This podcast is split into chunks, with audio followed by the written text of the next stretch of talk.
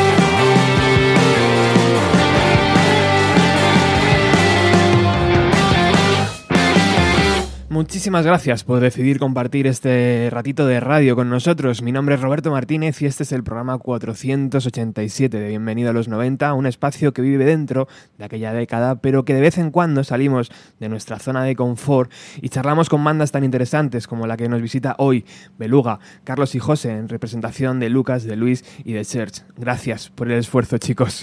Gracias a ti. Un placer. Bueno, eh, tengo la, la, facilidad y, la, y, la, gratitud de, conocer a, a, Manuel Cabezalí desde tiempos de Avalina Blue, cuando aquel proyecto estaba despegando. Y ahora, una vez al año, pues nos visita ¿no? y nos presenta esas producciones.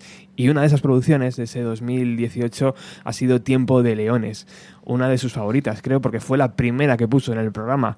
Eh, trabajar con mano, imagino que ya es la segunda vez que lo hacéis, pero que mm, es una llave ¿no? que abre puertas donde el sonido empieza a ser orgánico, ¿no? Y donde empieza a ser eh, lo que realmente buscáis, ¿no? O, habéis querido buscar para este segundo trabajo. Sí, además, como tú bien dices, es la segunda vez y, en este punto hemos conseguido... Yo creo que cuando decidimos trabajar con Manu otra segunda vez, eh, fue buscando cosas que la primera vez no conseguimos porque era nuestra primera vez que entramos en un estudio, nuestro primer disco, y hay cosas que, que pensamos que él podía potenciar mucho más. Y creo que con este segundo trabajo lo hemos conseguido. Y nada, trabajar con él, la verdad que, que es un lujo. Desde- sí. Carlos, Carlos. No, no, no, no, no.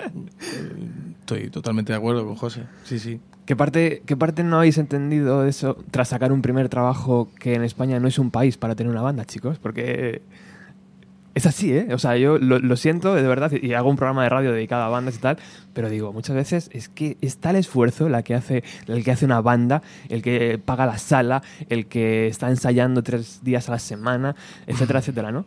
Al final, la recompensa existe, evidentemente, ¿no? El trabajo, este disco es, es, es la razón, pero es duro, ¿eh? Es, es, es, es duro y aparte hay una cosa curiosa en todo esto y es que mm, eh, la gente solo se entera de- del resultado. Eh, Si es, y- es como- bueno, ¿no? si- si, si es, es- malo, ni se entera. Bueno, pero si es malo también se entera porque es malo, pero al final... eh, y esto tiene que seguir siendo así. O sea, ¿me explico? Es como que... Es el verdadero arte, ¿no? ¿O qué? Su- Mm. ¿Sufrir o no? No lo sé, yo ya, hombre, eh, no sé si ni siquiera si es arte lo que hemos hecho, si no lo es, en qué categoría está, pero, pero bueno, eh, no sé. O- o- luego también hay este, este tipo de espacios donde podemos de repente explicar o, o sacar a la luz todo, todo ese camino o todo, todo ese estercolero, pero pero bueno, si este es el espacio para, para, para disfrutar de ese estercolero, entonces hagámoslo, pero que, que, que, bueno, que al final la gente, lo curioso es que la gente no, no se entera de, to- de todo esto, de lo que tú dices del pago de la sala, de, Sí. de levantarnos a las 10 menos 4 de la mañana para ensayar a live. Quiero decir que, y, bueno, eh, pero eh, está jodida la cosa y no lo está. ¿sabes? Eh, y indudablemente hay una cosa que nosotros decimos mucho en la banda, que hay cosas que, que nosotros no podemos controlar. Entonces nosotros solo tenemos que centrarnos en aquellas cosas que podemos controlar, que es nuestra música. Y luego hay otra serie de cosas que están sujetas a la suerte. Y todo este discurso optimista de no, si quieres puedes, persigue tus sueños, que te follen. Entonces, bueno, no sé, José, qué más tienes que añadir a este discurso de mierda que acabo de hacer. no, es, es un poco lo que ha dicho Carlos. ¿Eso, ¿Eso, Carlos, se puede llevar a otras artes? Por ejemplo, donde, donde ta- también te mueves tú, ¿no? En, en teatros, en... Eh, pues es o, que o no, o la música es realmente una- un, un ente raro. Últimamente, José y yo hablamos algunas veces de esto, o últimamente no lo sé, ¿eh? Quizá es porque yo de repente ahora atravieso un momento de trabajo en mi vida y quizá ahora de repente estoy como posicionado desde un punto de vista mucho más optimista en la danza y en el teatro y por eso de repente digo, hostia, la música está peor. Quizás si estuviera mal en, en el teatro y tal, quizás estaría pensando. Pero indudablemente hay una cosa... Esto, esta industria eh, es complicada, ¿eh? Yo- pero yo creo que cada industria tiene al final sus códigos, sus caminos, eh, sus personajes y, cada, y muchos factores que influyen en esa industria. Entonces cada industria creo que es, es un mundo al final, ¿no? Entonces no creo que una sea ni más complicada ni la otra más fácil, simplemente... Sí es cierto que eh, en este punto, a lo mejor si lo comparamos, al final eh, lo que estamos sosteniendo eh, es un proyecto nuestro. Entonces, eh, en este caso sí lo estamos comparando con, con él que está trabajando como persona individual en un proyecto. No es lo mismo. O sea, nosotros estamos generando el proyecto eh, con, desde arriba hasta abajo. De o sea, cero, todo lo manejamos nosotros y al final es como tener un negocio, por así decirlo. Es un negocio. Sí. Mm, sí. Bueno, dejamos de, poner los pies en el suelo y vamos un poco a, la, maravillosa colección de, canciones. ¿Qué os parece si escuchamos al productor? Pues mira, Beluga eh, es la segunda vez que trabajo con ellos. Sacaron su primer disco en el 2016, se llamaba Boomerang, lo produje con ellos y esta vez es la segunda vez que trabajamos juntos. Y bueno, salió hace relativamente poco, yo creo que en octubre, Tiempo de Leones se llama el disco. Es un grupazo. O sea, de hecho, el, siempre han sido muy talentosos, pero, pero en los últimos años han trabajado muchísimo, son muy, muy trabajadores. Son unos chicos que tienen súper claro lo de la música, pero, o sea, curran al local ensayo como tres días por semana, eh, los directos que tienen son brutales. Carlos, el cantante, es que, que también es, bueno, baila, actúa, es como un tío, es el artista integral, ¿no? Como muy completo, dibuja, es como que hace todo bien, ¿sabes? canta increíble, o sea, es de, es de estos de primera toma en el estudio, ¿sabes? Y, en fin, yo, yo creo que es una banda a la que le tiene que ir bien, porque tienen como la combinación de cosas, ¿no? Tienen como talento, tienen un buen directo, son muy, muy trabajadores y yo espero que les vaya bien. De hecho, ya están ahí poco a poco creciendo, pero, pero bueno, que vaya, que trabajar con ellos es increíble. También te digo que la, prácticamente la totalidad de las producciones 2017 luego a, a lo largo del año han ido pasando por Bienvenido a los 90. O sea que es buena señal, ¿no? Sí, Beluga tienen que venir, pues sí, evidentemente. les, les pega bastante. Bueno, nos vas a presentar esta canción a 40 grados, se llama. Sí, eh, bueno, eh, esta canción yo creo que es mi favorita de- del disco de ellos. Ellos no la han puesto tampoco como single porque es una canción un poquito más raruna en cuanto a estribillos, que no tiene estribillo básicamente. Pero a mí me, me- me- no sé, simplemente la he elegido porque es mi favorita del disco.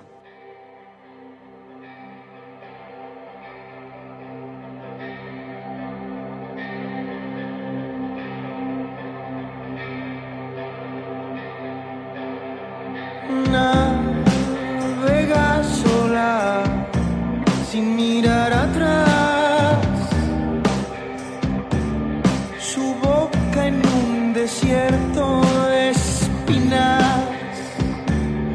Las rosas no se pueden quebrar. No importa dónde pises.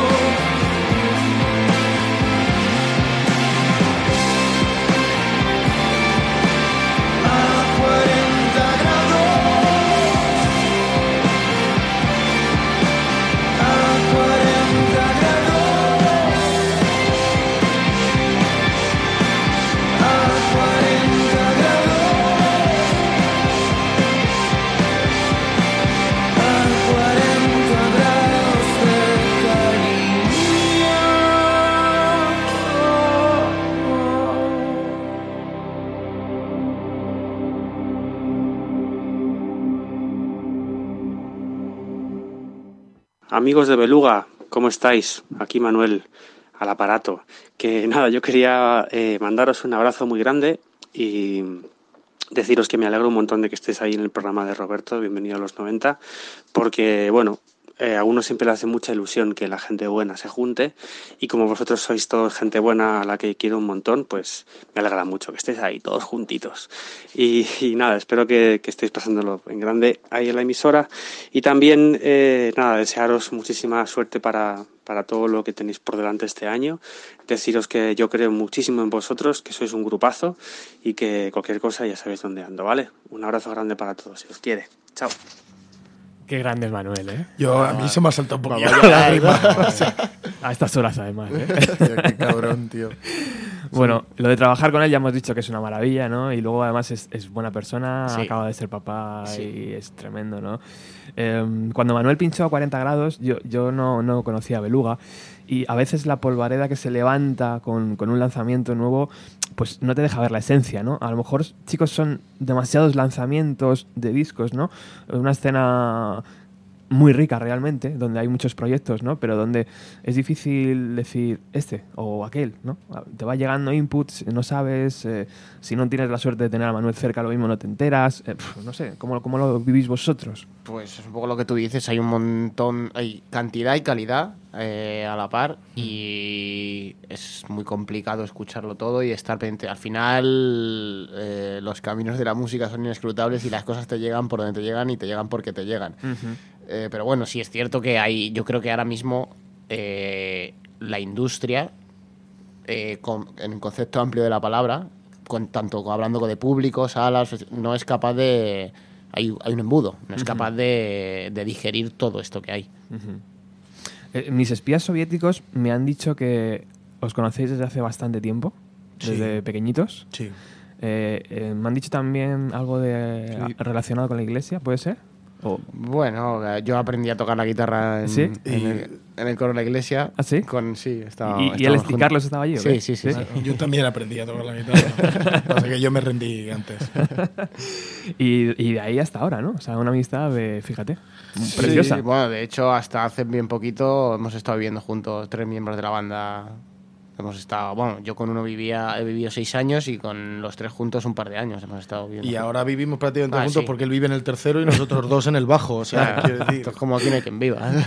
Pasa primero por el bajo, ¿no? Antes de subir al tercero. Y siempre. Lo que está claro que esta banda es una es una comunidad. O sea, es mm, no sé, está gobernada por por el respeto y por antes que cualquier cosa. Sí, y, cualquier- hablábamos también de Manu. Manu también está aquí por esto, porque por su por cómo es él personalmente. Aparte de lo que sepa y lo que puede hacer, eh, nosotros siempre nos queremos rodear de las mejores personas, que ya bastante jodido está todo como para encima dentro tener que aguantar cosas. ¿no? Claro. Mm, totalmente. Oye, ya que estáis en un programa de los 90, contadme. ¿Quién o quiénes son vuestras bandas favoritas de aquella década? Si las tenéis, que a lo Sí. mejor no. Eh, yo, pues, eh, Pearl Jam, Nirvana, yo soy un poco... A- a saco, ¿no? Sí, estoy ahí. En- dentro de los 90 creo que es un poco con lo que, lo que Además, más... Por, por edad yo creo que os tocó vivirlo, ¿no? Más o menos. O... Nos tocó... O- sea, o sois no más nos- jóvenes. No nos, so- so- 88. sí. 88. O sea, no nos tocó ahí el cogollo, pero nos, nos tocó la segunda oleada, que Ujú. bueno, con la adolescencia un poco es cuando empezábamos a flipar con Nirvana y a querer romper guitarras y tirar amplis al suelo. Los primeros ensayos, ¿no? Con las bandas de instituto. Sí, sí, de total, tal, no total. sé qué, de colegio. ¿Y Carlos? ¿Qué Yo bandas? la verdad que Nirvana no, pero Pearl Jam y un poco de Soda Stereo también Ujú. También viví, pero pero vamos. Y bueno, y también hablando de, de- en España, nosotros hemos eh, mamado un montón de, de todo el rock nacional de extremo duro, sobre todo, que en los 90 también era estaban ahí. ¿sabes? Extremaduro, qué grande. Extremo duro cuando llego yo a casa y le digo a mi madre que había comprado el disco de Iros todos a tomar por culo. Yo, mira mamá, mira lo que me he comprado. Y, y le iros todos a tomar por culo. Bueno, me echó una bronca, pero ¿qué haces escuchando eso? Y Lo por- típico, esos son drogadictos, ¿no? Lo que se decía antes. Pues sí, mamá, son drogadictos.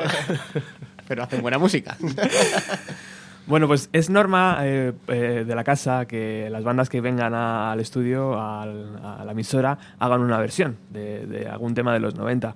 No sé si os, apete- si os apetece hacer alguna versión. Hombre, por supuesto. Vamos a hacer una de Pearl Jam, ya que hemos hablado de ellos. Venga. Además es que con esa mm, capacidad de vocal de Carlos no le pega, además. Sí, sí, sí. El color de la voz, la verdad que... Sí, fíjate que mm, digo, voy a intentar, voy a intentar ahora intentar desvincularme un poco de Lady Vedder este, de los huevos, que no sé en qué momento aparece en nuestras vidas.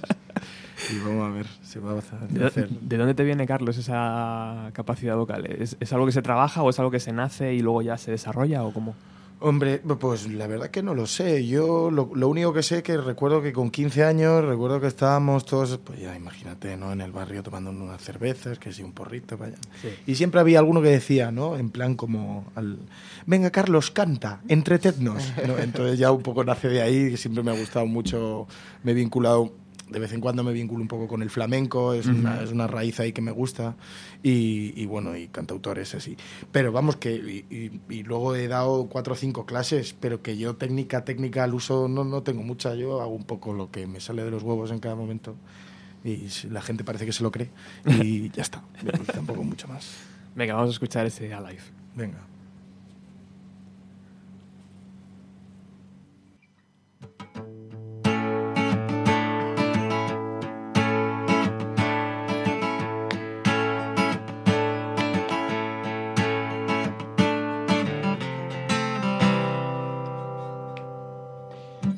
So, she said, Have I got all of this story for you? What you throw, what your daddy was nothing better. Why you were sitting all alone at age 13? Your real day was dying. Sorry you didn't say, but I'm glad you. Oh, I, I-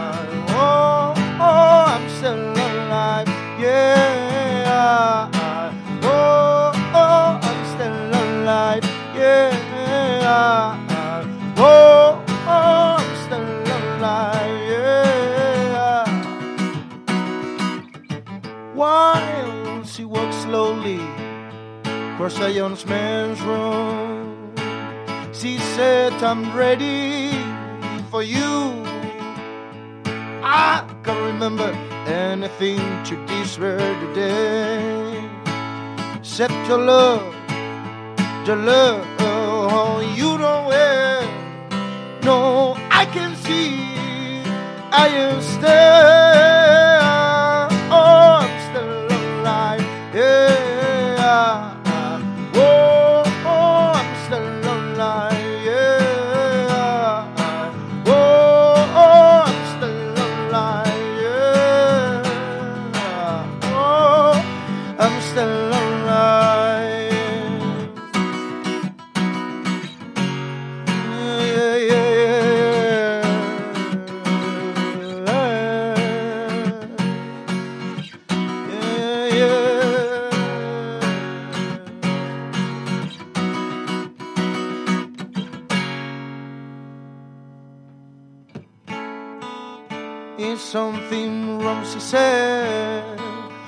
course there is.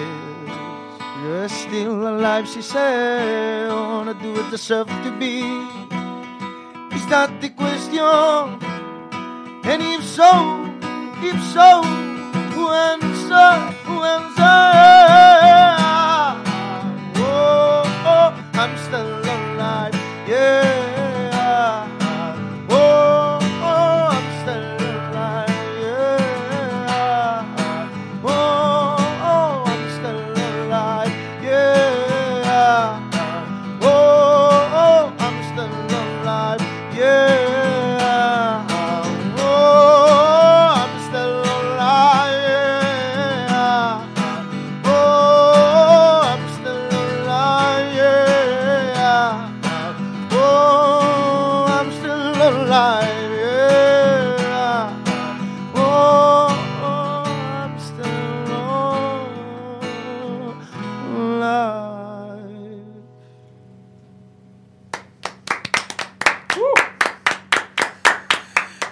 Hablábamos de salir de la zona de confort. ¿Esto es salir de vuestra zona de confort, chicos? ¿Hacer cosas así?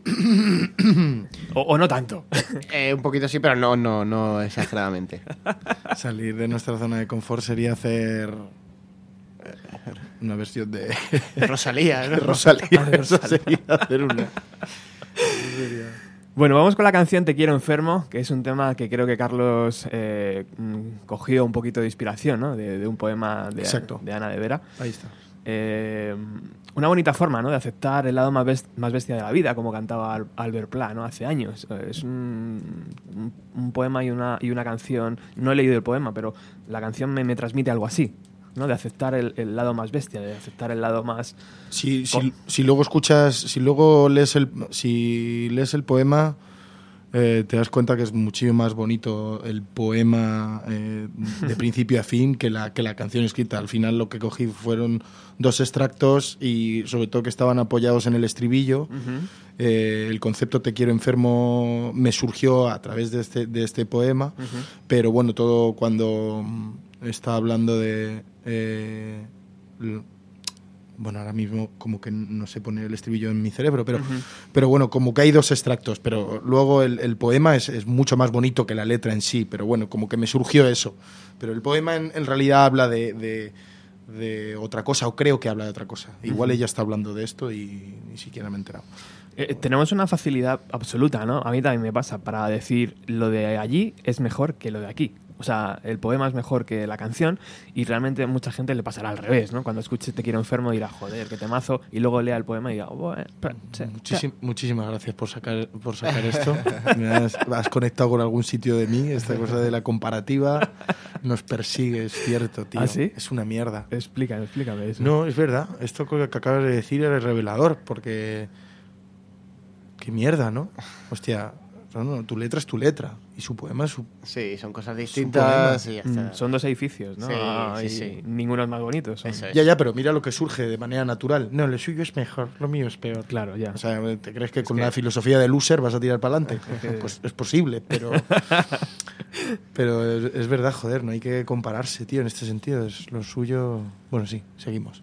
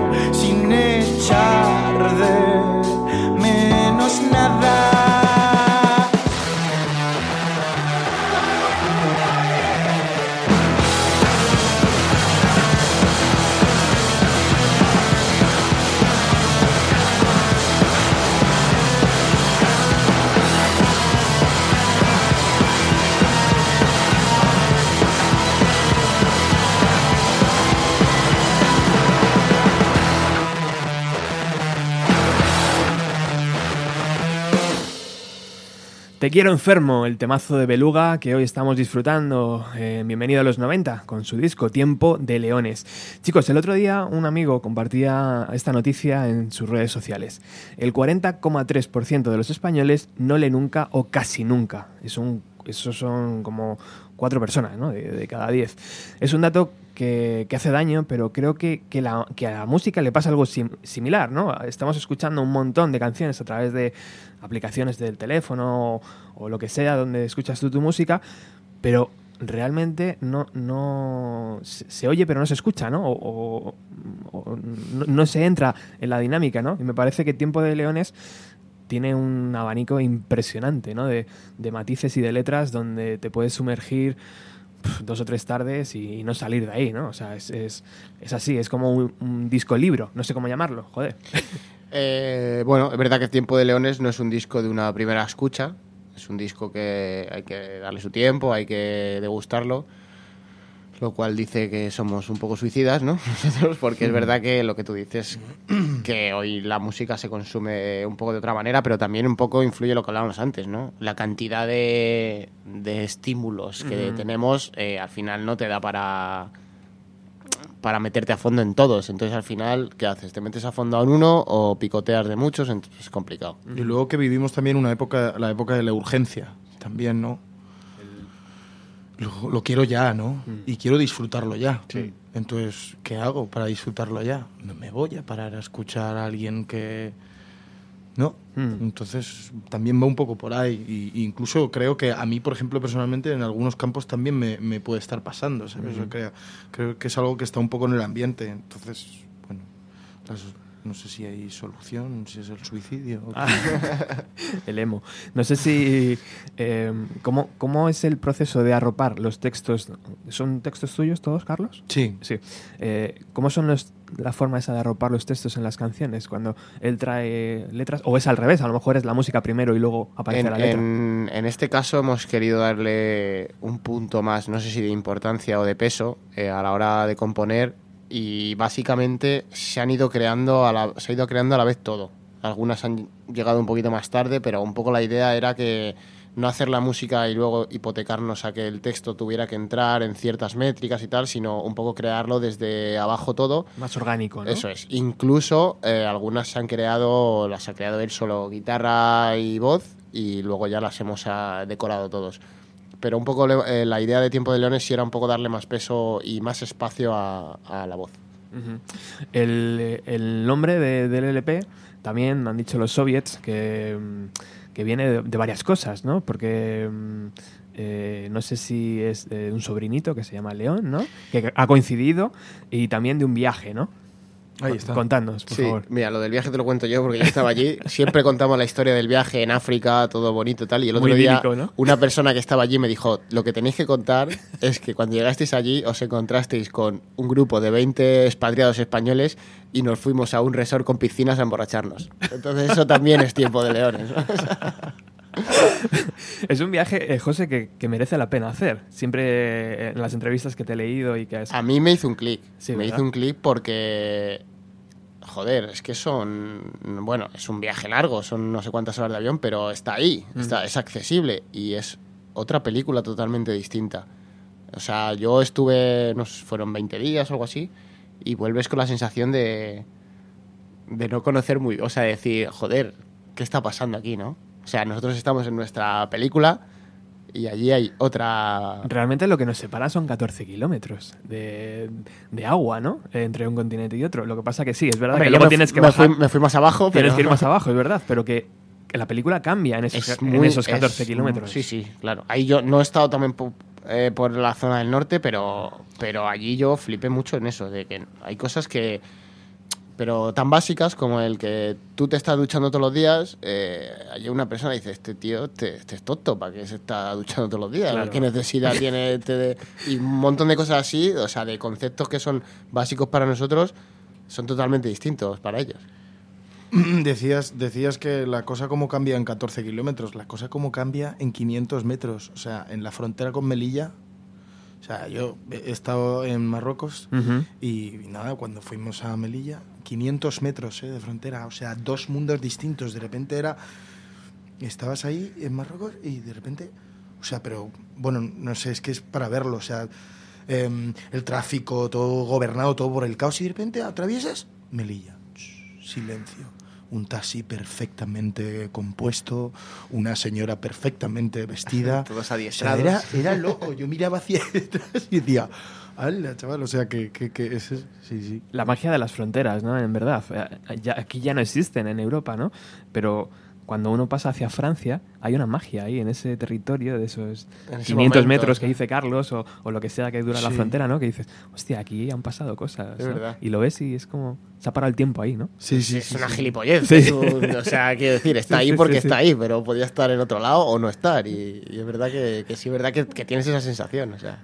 O sea que ese viaje hizo clic, ¿no? En, eh, en dos componentes de la Sí, banda. sí, sí. Eh, además tuvimos la suerte de ir a visitar ahí una persona y, y, bueno, meternos el- En lo real. en lo real y en la profundidad y meternos ahí y, y ver cómo vivía, cómo vive la gente y, y convivir y, y, bueno, la verdad que una suerte haber podido hacer ese viaje. Ahora con las nuevas tecnologías, eh, cuando subimos un, un programa a, a internet, pues el servicio de podcast te dice desde dónde se descarga, ¿no? Estados Unidos hay un porcentaje, Europa otro, ahí abajo cero.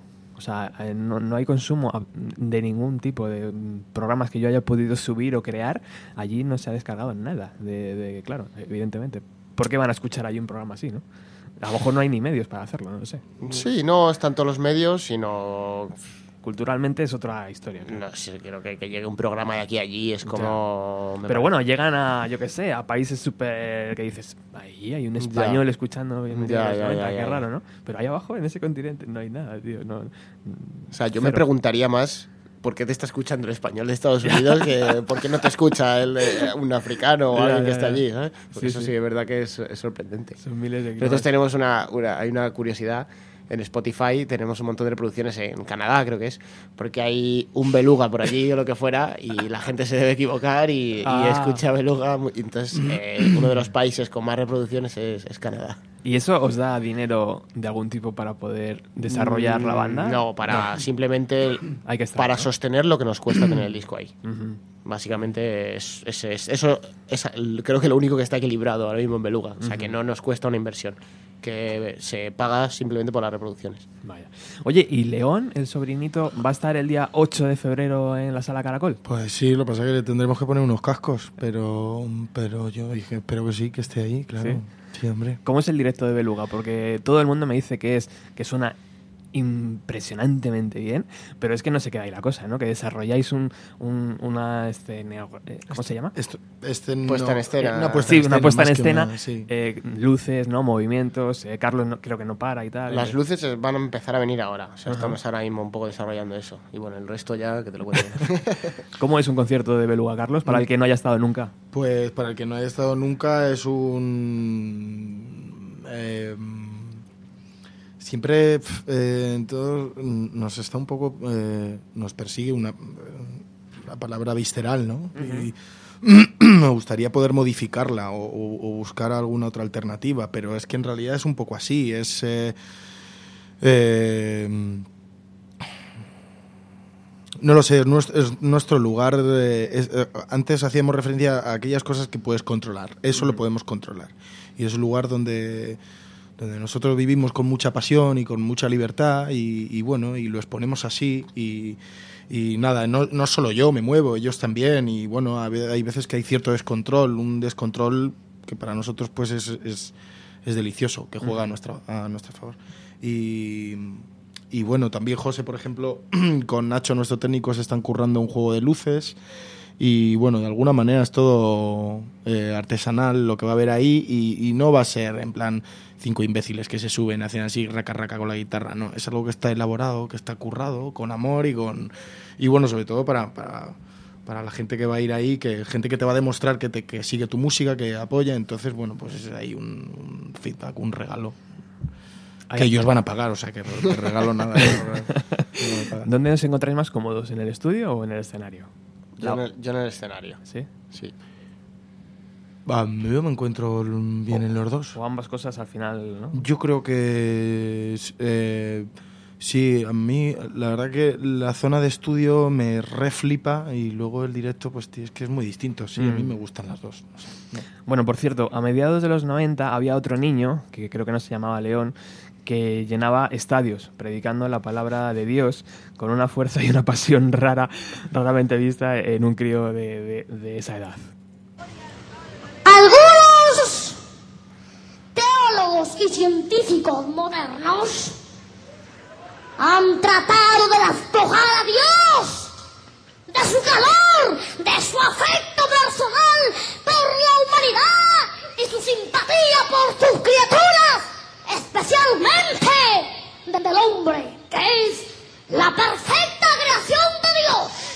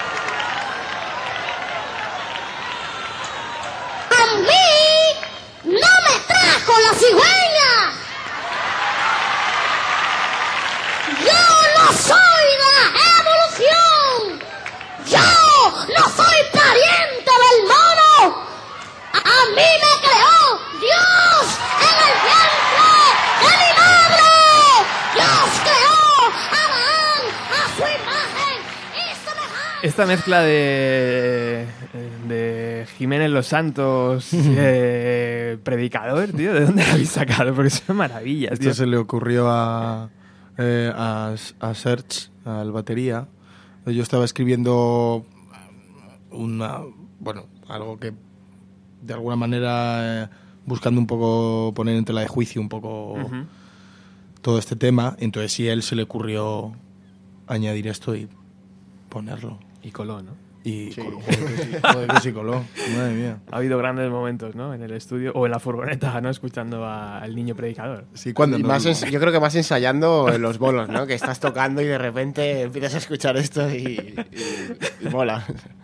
Bueno, ¿qué os parece si eh, escuchamos la canción donde encontramos este, este tema, que es en el nombre de la naranja, ¿no? Ahí está. Eh, ¿qué, qué queréis?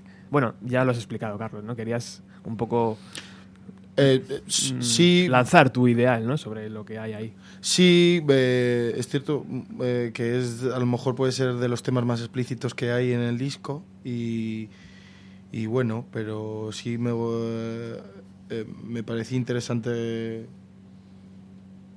señalar la naranja como el fruto, ¿no? Como el génesis, como bueno, mm, y que todo girará alrededor de eso, pero vamos, que sí, ¿Y musicalmente, José? ¿Dónde ha- habéis querido llevar este tema?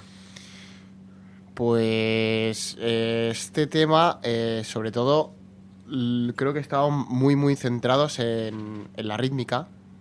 Eh, Nos, nos apeteció una rítmica muy marcada y, aparte este venía de una... me de acuerdo la. ¿Este venía de la intro? No me acuerdo, José. es que es que hay temas Es que ha hay, pasado tema- tiempo, claro. hay temas que han evolucionado tanto que ya no sabes ni por qué salir. lógico, claro.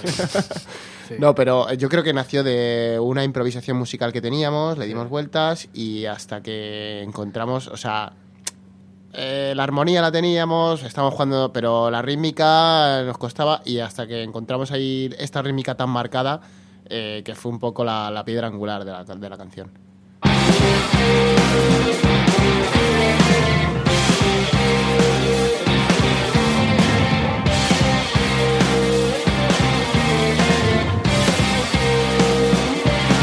La caridad de los idiotas, el funeral de la elegancia, un año más para el pecado, un rayo más entre los dedos. De la naranja sale un fruto que es muy fácil vomitar. La cualidad más señalada fue no pensar en los que piensan para vivir. Entre poetas faltaron siglos de pudor. De la naranja sale un crío que no para de llorar.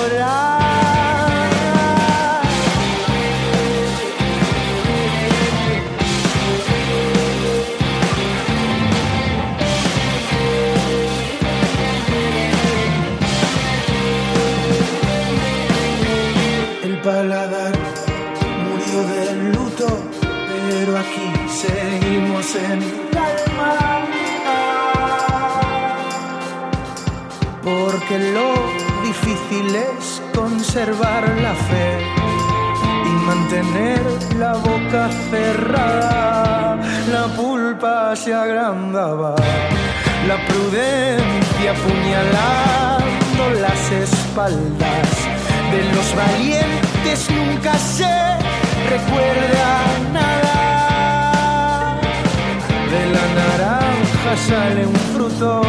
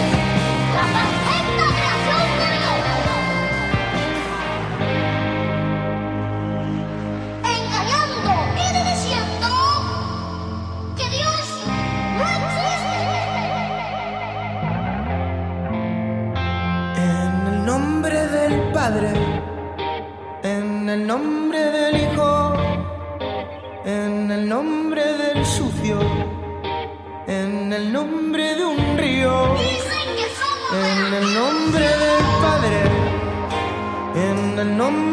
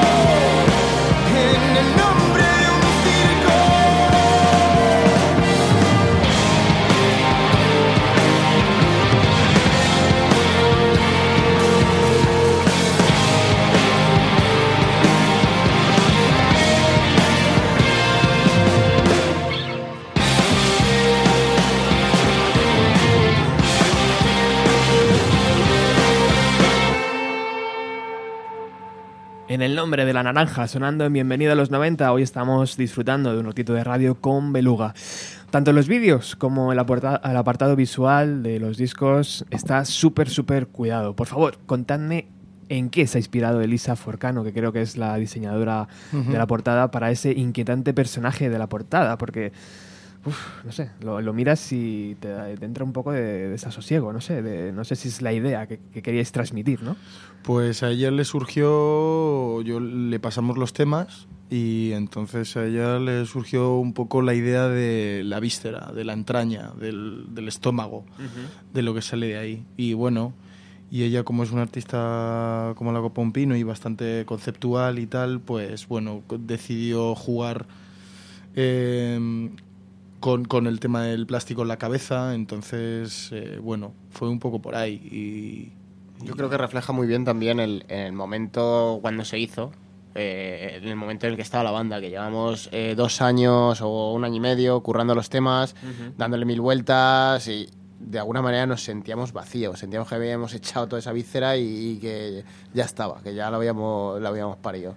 ¿Y la consecuencia es la contraportada? ¿O la contraportada es es... eh, Bueno, al- yo, es un poco más el camino, ¿no? O sea... Yo creo que es, sí, de la, un poco de la cuna a la tumba, un poco sería un poco... bueno, no sé si realmente es la contraportada esto, o no sé bueno, cómo, cómo llamarlo, la parte de eh, atrás al del final CD. Sí, se entiende como, como Exacto. el arte completo, pero... Cuando lo abres, de hecho, pues eso, se, se ve muy bien el cuadro en sí, la, la- la composición. El otro día en Planeta Planeta Tentaciones creo que es, ¿no? Con el programa de radio, eh, también lo comparaban un poco como una imagen goyesca, y es verdad, ¿no? Tiene ese toque lúgubre, lúgubre Es Sí, que ella, además, ella es, eh, ella es muy goyesca. Es- Sí. esto, es, esto es un óleo, un óleo real que ella Qué lo guay. tiene ahí. Sí, sí, Joder. intentamos robárselo, pero no se lo quedó ella. De. Es, es muy guapo además. Y, y, eh, ella lo hizo, lo hizo el óleo y luego esto pues le Claro. hizo una fotografía y tal. Pero vamos, sí. Qué maravilla. Bueno, vamos con una canción en directo, ya que habéis traído la guitarra. Antes ha sonado Alive. ¿Qué va a sonar ahora? Aprendí de leones. Venga, vamos a ello.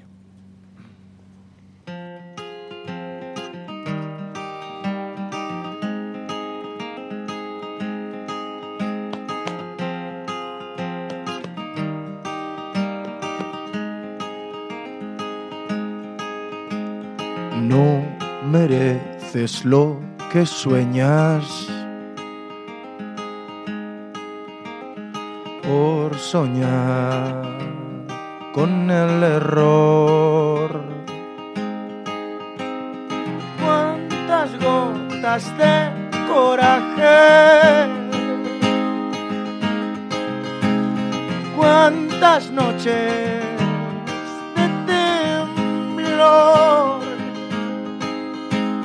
Yo creo en ti, pero no en los dos. Querido aprendido leones, acepta perdones en braille. Querido aprendido leones, conoce el sabor de la sangre. Querido aprendido leones, que el tiempo no pueda frenarte. Querido aprendido leones, historias incendiándose en el aire. Le delata la tormenta por sentirse ganador. Cuántas grietas en el nido cuánto caos a mi alrededor, cuántas gotas de coraje, cuántas noches de temblor. Yo creo en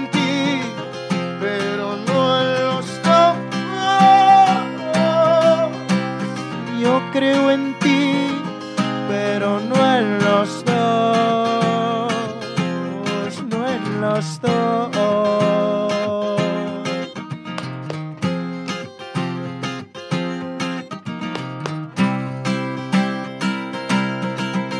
Querido aprendido leones, acepta perdones en braille. Querido aprendido leones, conoce el sabor de la sangre. Querido aprendido leones, que el tiempo no pueda frenarte. Querido aprendido leones, historias incendiándose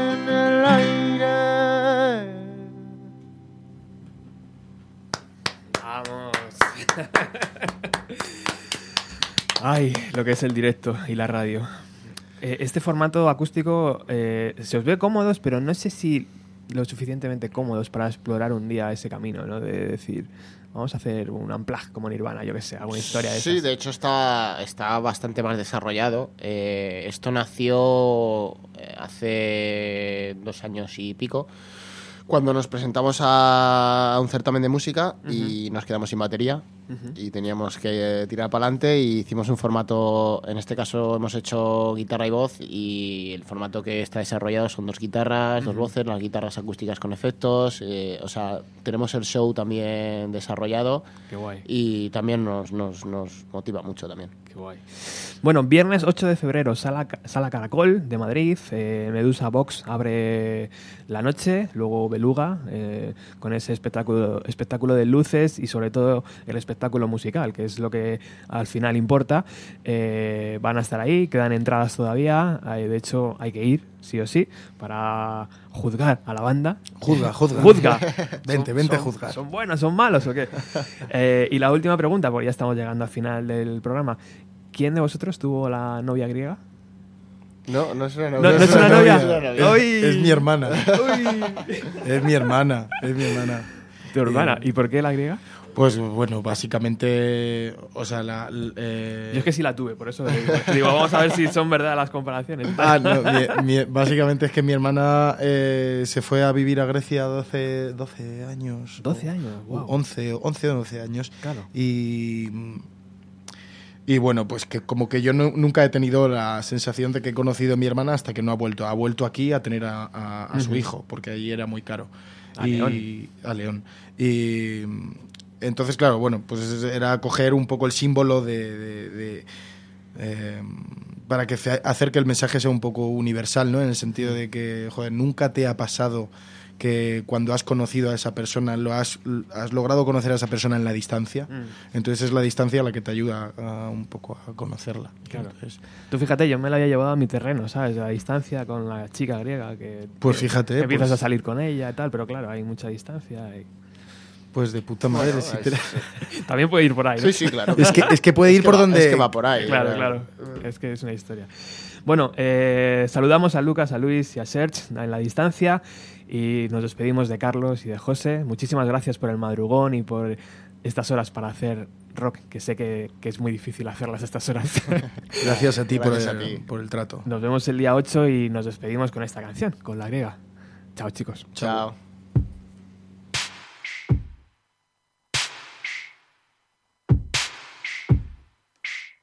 Viajo y viajo y cuanto más lejos, más cerca estoy de ti. Me desplazo con el ritmo de tus lágrimas alegre, nerviosa, valiente. Porque cada día es más grande, porque cada día es más fuerte, porque todo lo que piensa es arte, porque un día tiró sus monedas al aire.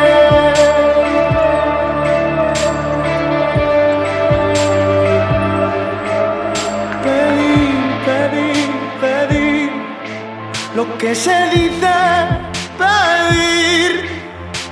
Nunca te he pedido nada, tan solo que me dejes coser tus trajes, volar los mares para darte una sorpresa. Nunca estuvimos tan cerca. Tengo dos adicciones, una la tuya, una la mía. Y es que tengo dos dudas, una la mía, una la tuya.